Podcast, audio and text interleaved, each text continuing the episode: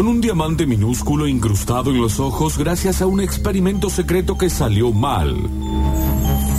Con el poder de separar las líneas de gravedad que atraviesan el paso del tiempo con la punta de los dedos. Con la habilidad de descomponer una luz blanca en los colores que solo surgen de los tomos de libros viejos ubicados en bibliotecas hambrientas. Pablo Durio desempolva viejas teorías para sentarlas en el banco herrumbrado por el otoño melancólico de nuestro cerebro enrojecido gracias a los días sin dormir. ¿Quién será? Estas son las señales del fin del mundo.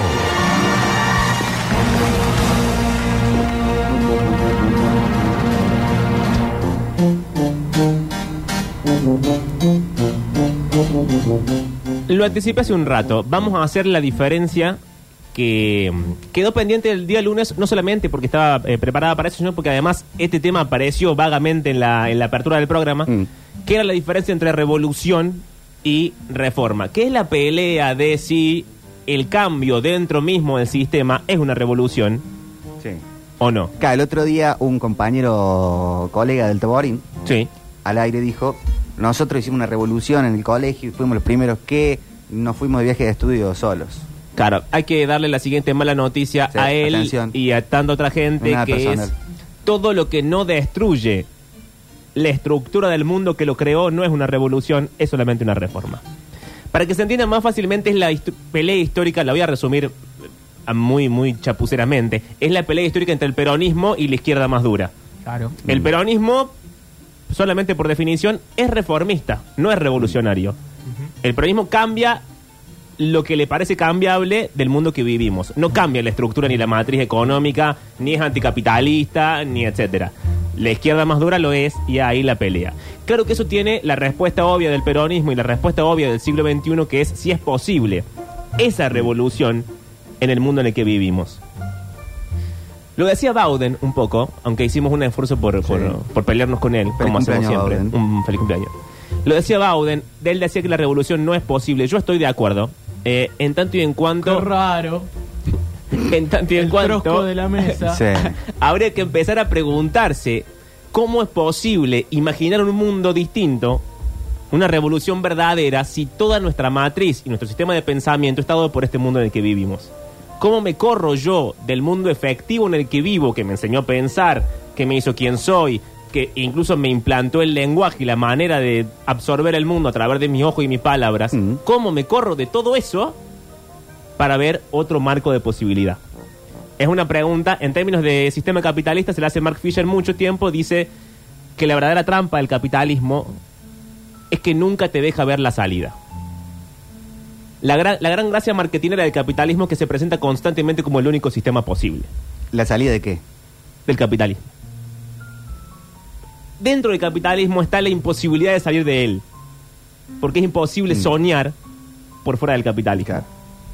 Esto pasa en la revolución y en la reforma. La revolución quiere destruir el sistema, la estructura misma de poder.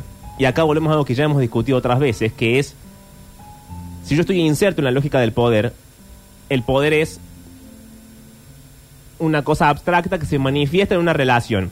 Esa relación puede ser una relación tonta, de, de personal, de amistad, de padres e hijos, etcétera, una relación social, o puede ser la acumulación de capital. Ese capital puede ser económico, puede ser simbólico, puede ser un montón de cosas, Mm. pero el poder siempre está dado por esas relaciones. ¿Cómo pensar entonces una relación o una forma de vivir por fuera de la lógica del poder si el poder me enseña a pensar a mí todo el tiempo?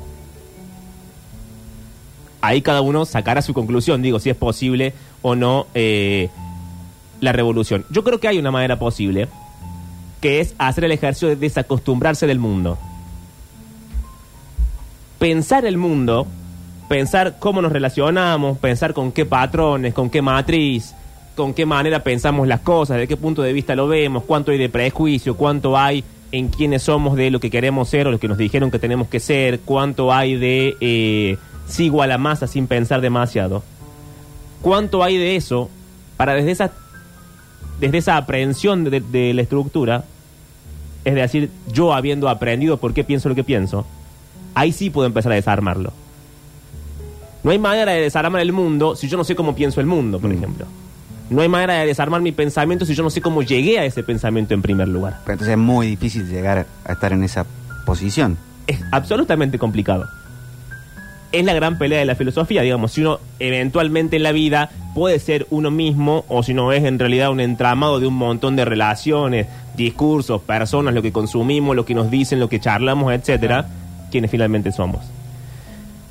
Hay una, mm, un ejemplo claro de esto que es la propiedad privada. Todos estamos de acuerdo que no debería haber gente en la calle. Todos estamos de acuerdo que el mundo es lo suficientemente amplio, grande y rico para que todos tengamos un buen pasar. Pero luego yo no he visto a nadie de motu propio que le sobre un cuarto en su casa invitar a alguien que vive en la calle a vivir con él. Entonces, estamos a favor de la idea abstracta, No, no, perdón.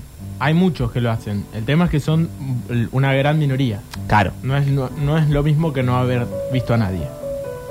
Está bien, yo exageré en el discurso, pero digo, es difícil desaprender la idea mínima del, del capitalismo que es la propiedad privada. ¿Por qué? Ah, Porque sí, sí, nosotros, obvio, en nuestra práctica cotidiana, no andamos eh, desaprendiéndonos de cosas, desprendiéndonos de la...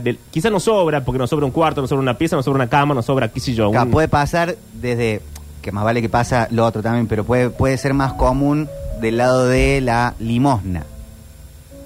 De último. o de la caridad. Sí, tenés un lugar muy grande, mira, tengo un galpón allá. Sí.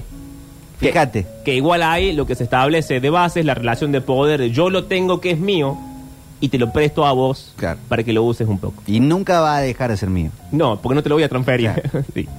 Entonces, la propiedad privada quizás es el ejemplo máximo de esto mismo. Lo revolucionario sería abolir la propiedad privada. No va a haber, creo que no va a haber consenso nunca para tal cosa. Porque además ha habido prácticas históricas que han salido mal. Mm. Por eso la revolución no es tan posible, porque hubo revoluciones y, y a- y algunos resultados han sido monstruosos y sangrientos. Claro. Entonces, con eso, es difícil es pensar una salida al mundo en el que vivimos. Hay una película mm, que no es sobre esto, pero que se llama La Crónica Francesa, que es de Wes Anderson. Mm. Y en un momento Timothy Chalamet hace como de personaje en el mayo del 68. No sé si es en Francia o es cuando, cuando nace en Praga, no me acuerdo ahora la locación de la película. Pero lo importante del mayo francés, que también lo hablamos el, el lunes, es que instaura eh, la manera de pensar la revolución en el siglo XX, que es la unión entre los estudiantes y los jóvenes con la clase obrera.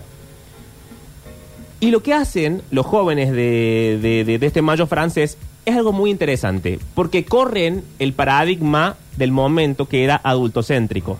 Es decir, la un- el único momento de vida de una persona que valía y era respetado era la adultez. Claro. Entonces la juventud era solamente el paso previo.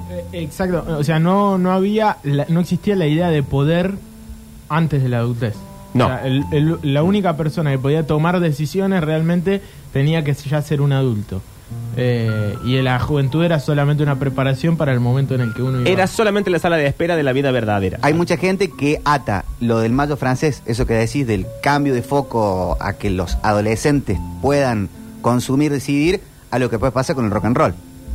Claro, sí, y que después termina absor- siendo absorbido por el sistema y, y- y- y derivamos a la época actual en la que todo el paradigma ya no es adultocéntrico, sino ya tiende a la infantilización de toda la vida, que es lo que solemos discutir también eh, eh, en el programa.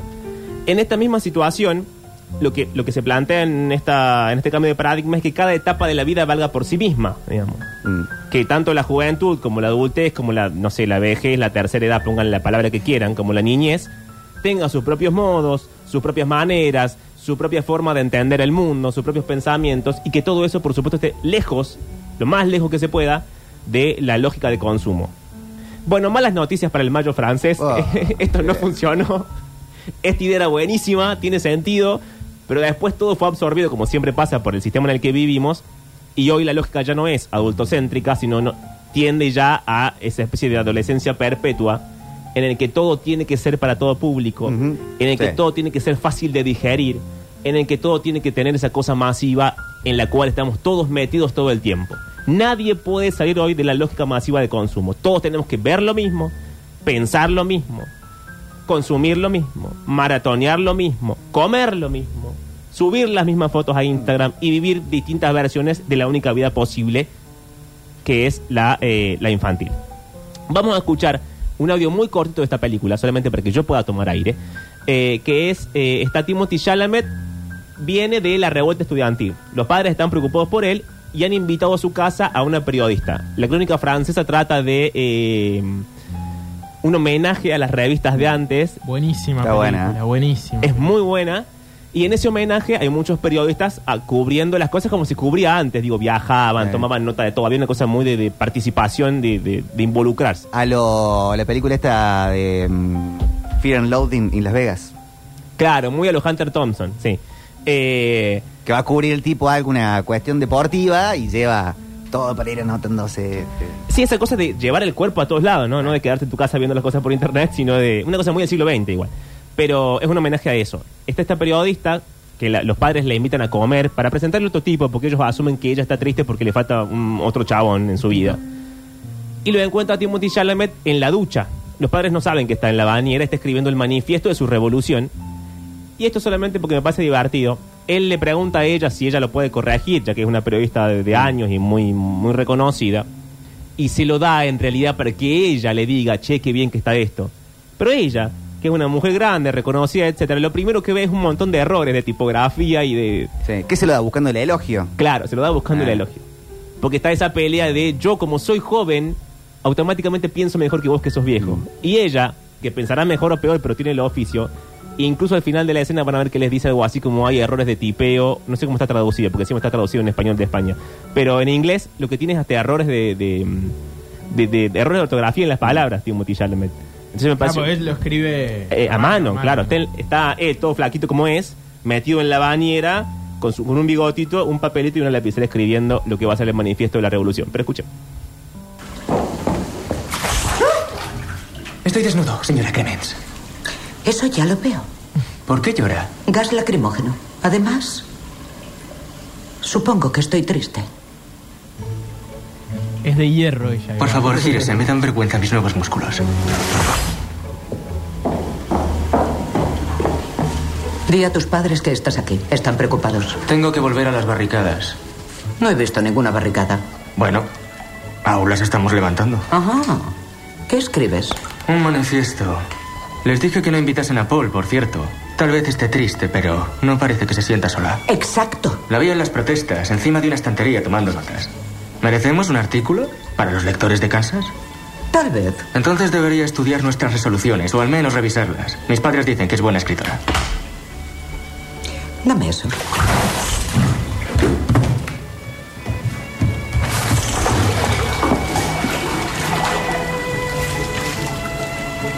Está un poco endeble. ¿Física o metafóricamente? Ambos, si me baso en la cubierta y las cuatro primeras frases. No critique mi manifiesto. Oh, ¿no querías mis comentarios? No necesito comentarios, ¿sabe? Solo le he pedido que lo revisara porque creía que le impresionaría lo bueno que ya es. Vamos con las erratas. Las erratas, eso, eso le dice. Eh, voy a cerrar hablando de la única revolución que me interesa hoy, o, o la única que incluso me parece posible. Perdón, pero al arranque de esta columna dijiste que Sí. no era posible. Sí, Que coincidías con... eh, Bowden. Bowden. Y Sí. después dijiste que era posible sí, si uno se podía sí, ver desde otra perspectiva, de construir sí. todo su aprendizaje y todo. ¿Es posible o no es posible? Es posible, ahora lo respondo, en términos de lo individual. La revolución que me interesa hoy, o la, o la que creo posible hoy, porque me parece difícil, complejo y problemático hacer todo eso que dije, salirse de uno mismo, pensar el mundo desde un sistema aparte, correrse de la lógica misma intrínseca que tiene el lenguaje, que es la forma en la que nos enseñaron a hablar y todo lo demás, me parece imposible porque es cierto que el mundo en términos de educación está yendo hacia un lugar donde esta vieja idea de eh, del pensamiento complejo ya no tiene tanto lugar. Ni en los medios de comunicación. Eh, ¿Coincidís con Bielsa?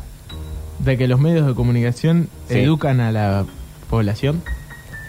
no tanto, yo no quiero cargarle con esa responsabilidad que tampoco les corresponde, porque finalmente son un negocio. No me falta que se meta con Bielsa este chico. Pero es cierto que ante la ausencia de los otros poderes, ante ante la ausencia de la familia, ante la ausencia del Estado, los medios de comunicación han tomado parte en esa lucha de la educación y la han ganado. Pero estoy a favor de Bielsa, por supuesto.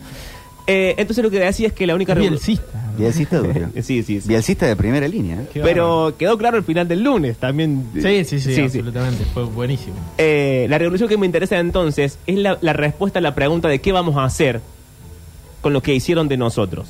Mm. Es una frase de Sartre, no es mía, que dice que eh, cada hombre es lo que hicieron con él. Entonces va a haber que empezar a desarmar esa idea y Sí. pensar qué hicieron con nosotros Y de Rocky. y de Rocky para saber cómo llegamos hasta donde estamos. Esa revolución, la rebelión contra el, el peligroso estado de las cosas, esta especie de gran angustia que corre por detrás de todo el mundo, en el mundo en el que vivimos, que no solamente nos convierte solamente en llorones sistemáticos de nuestra realidad, sino que encima nos obligan a convertir, junto con el deseo, la sexualidad y todas las cosas divertidas, todo ahora es pornografía.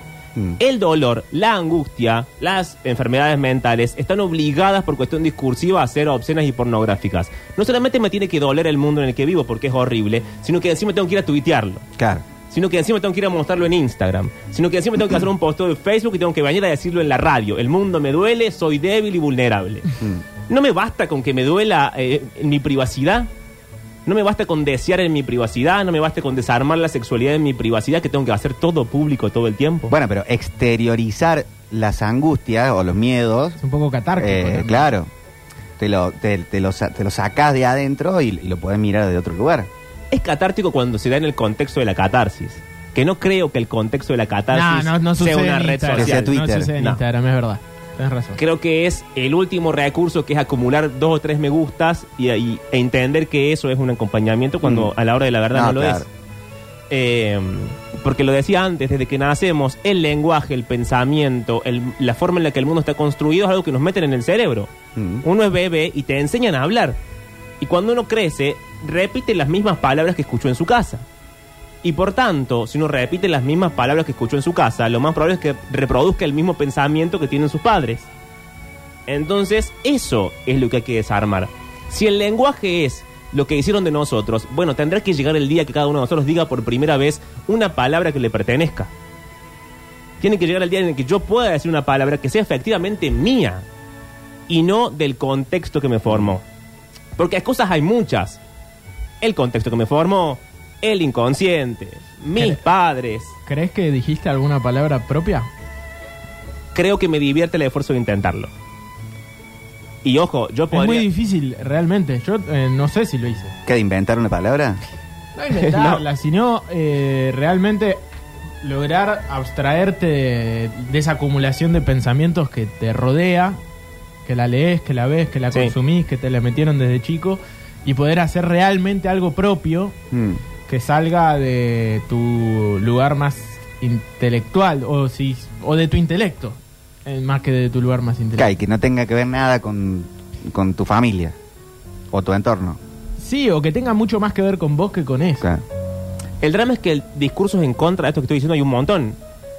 Todos los discursos actuales, los de eh, el inconsciente, los de las relaciones intrínsecas familiares, los del contexto de producción y de medios y de capitalismo, etcétera, todo te lleva a que de alguna forma vos sos una víctima de las circunstancias y sos vulnerable, que sí lo somos.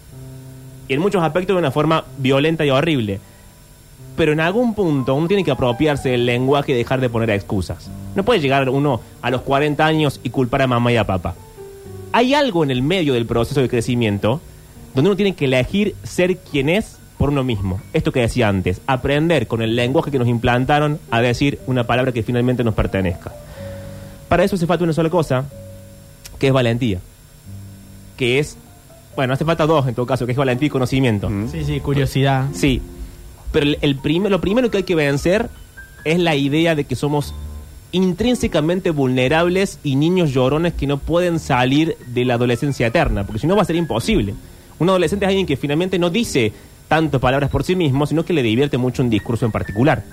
Y que se sube ese discurso en particular. Y piensa el mundo de ese discurso en particular y desarma el mundo de ese discurso en particular. Y lo peor de todo, aprende a desear de ese discurso en particular. Por eso decíamos que muchas veces esos discursos en esa edad eh, no se anticipan a las consecuencias y que son un tanto, eh, que lo decíamos el otro día, ¿no? Como eh, despojados Sí, de, sí, de- de miedo, despojados de eh, todo lo que puede llegar a pasar en el caso de que uno se plante y ponga una bomba en tal lado, Mm. ¿entendés? Sí, porque te hace falta la ingenuidad. El problema es que no podés seguir echando mano de la ingenuidad cuando sos grande.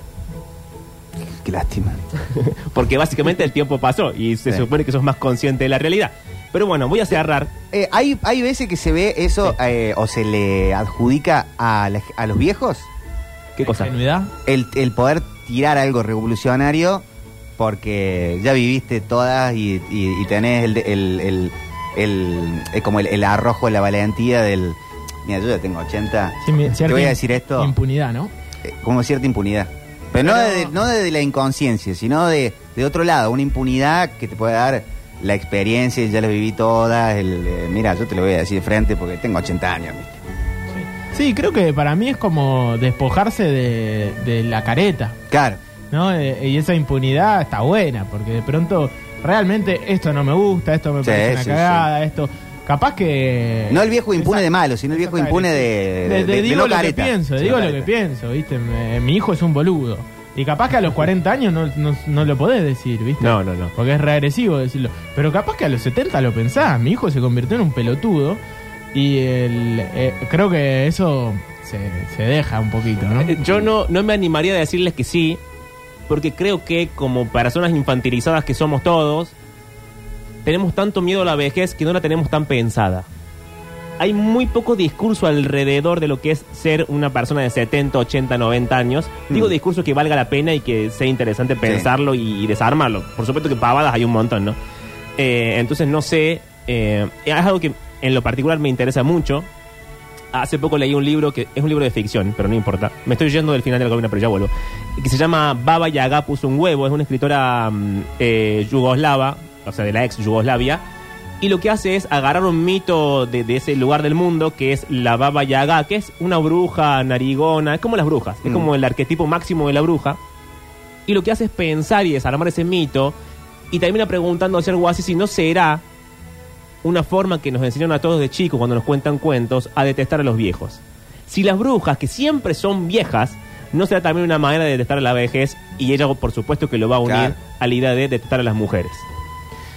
Hay una frase, perdón, sé que nos estamos yendo, pero hay una frase re interesante eh, del Indio Solari que en una conferencia de prensa en el año 93 en Olavarría, que dice algo así como, eh, en los nervios de los jóvenes, o sea, pensemos en la juventud, dice el chabón, y dice, en los nervios de los jóvenes hay mucha más información del futuro que en la de tipos como nosotros, hablaba de un intendente y un quilombo político y sí. ellos, de, que, de, de lo que va a pasar, ¿no? Del futuro, justamente. ¿Eso está bien o está mal? Está bien. Pero es como ahí desplazar lo que decíamos antes, desplazar a, a todo un sector, a, lo- a los viejos, ¿no? Que ya de pronto... Y dejaron- dicho él desde el, desde el lado viejo. Sí, sí, él se ponía ya como un, una persona a la que le pasó el tiempo, que ya tenía más de cuarenta y pico de años. Eh, A mí el discurso de la juventud divina no me convence demasiado, lo diga quien lo diga, digamos, el discurso en general. Bueno, eh, el discurso en general porque te saca de la responsabilidad. Y yo creo, insisto con esto, que la única rebelión posible hoy es hacerse responsable de uno mismo. Pero ahí lo que está diciendo el indio es darle más responsabilidad a los jóvenes. Si dice, escuchemos el nervio de la juventud. Pero se la quita a él. Es como, ah, los jóvenes tienen la información del futuro cargada en su cerebro. Chao, Sí. yo a mí no me vengan a en joder realidad, porque- en realidad ah, no se la quita, ¿sabes por qué? Porque de alguna forma él se pone en un lugar medio así de, de, de yo ya estoy, pero todos esos jóvenes lo están señalando a él, Mm. ¿no? Porque él habla de los jóvenes que eh, inundaban una ciudad para ir a ver a los redondos, a la barría, Sí. y ahí estaba el quilombo, ¿no? De que había mucha gente que estaba yendo. Y también se hablaba mucho de la, de la juventud que sigue a las bandas de rock en ese momento. Ahora la sigue. Después eso se, se homogeneizó mucho más, creo que se dice así. Eh, y eh, hoy lo sigue gente de todos los públicos. En ese momento era una banda mucho más. Sí, era cosa joven. más cerrada. Eh, pero mm, no sé, no tampoco es que se despoja de ese lugar porque es como, che, mira que lo que pasa es que lo que él dice es, che, sus hijos no son tan pelotudos, ¿no? No, no es que eligen escucharnos porque son unos boludos y Claro. ustedes se piensan que siguen un- a tres drogadictos que tocan, cuatro drogadictos que tocan rock and roll. Es como eso, pero de ahí. Sí, o sea, yo, ah, me, bueno. yo me agarré de la frase que vos Sí, dijiste no, fuera de bien contexto porque no tampoco voy a desarmar el discurso del indio, pero eh, sí, sí, sí es así, tiene, tiene sentido. Pero voy a cerrar la columna. Eh, insistiendo en esto, la única rebelión posible hoy es empezar a pertenecerse a uno mismo. Hay un hay un gran consenso, insisto, como dije hace un rato sobre el consenso del audio de WhatsApp, hay un gran consenso a dejarse llevar. Mm. Ahora resulta que todas las relaciones amorosas están construidas de la peor manera posible. Resulta que todos comemos la comida mal hecha, mal preparada. Resulta que en los lugares de trabajo donde estamos no le importamos, no, no, no, no consideran nuestro talento, nuestro trabajo efectivo. Uno llega a su casa y se da cuenta que encima tiene que atragantarse con la serie del momento, ver lo que todos están viendo y que al final pasó otro día más sin que en realidad pasara nada. Mm. Entonces, una vez más, la única rebelión posible hoy es dejar de pertenecer a la manada y empezar a pertenecerse a uno mismo. Vamos a cerrar con una intro de una película que es muy conocida, así que no la voy a presentar. Juancito, todo tuyo. Escoge una vida, escoge un trabajo, escoge una carrera, escoge una familia, escoge una maldita televisión, escoge lavadoras, autos, reproductores de compactos y abrelatas eléctricos. ¡Al callejón!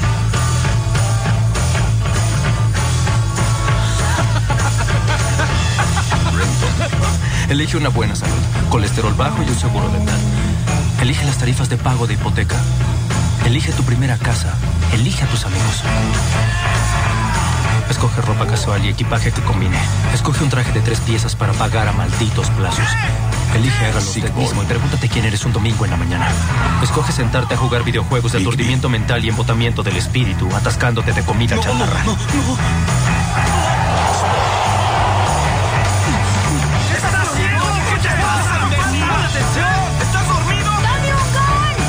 Elige podrirte al final de todo eso, viviendo lo que te queda en un lugar miserable, convirtiéndote en la vergüenza de los estúpidos mocosos egoístas que engendraste para reemplazarte. Elige tu futuro, elige tu vida.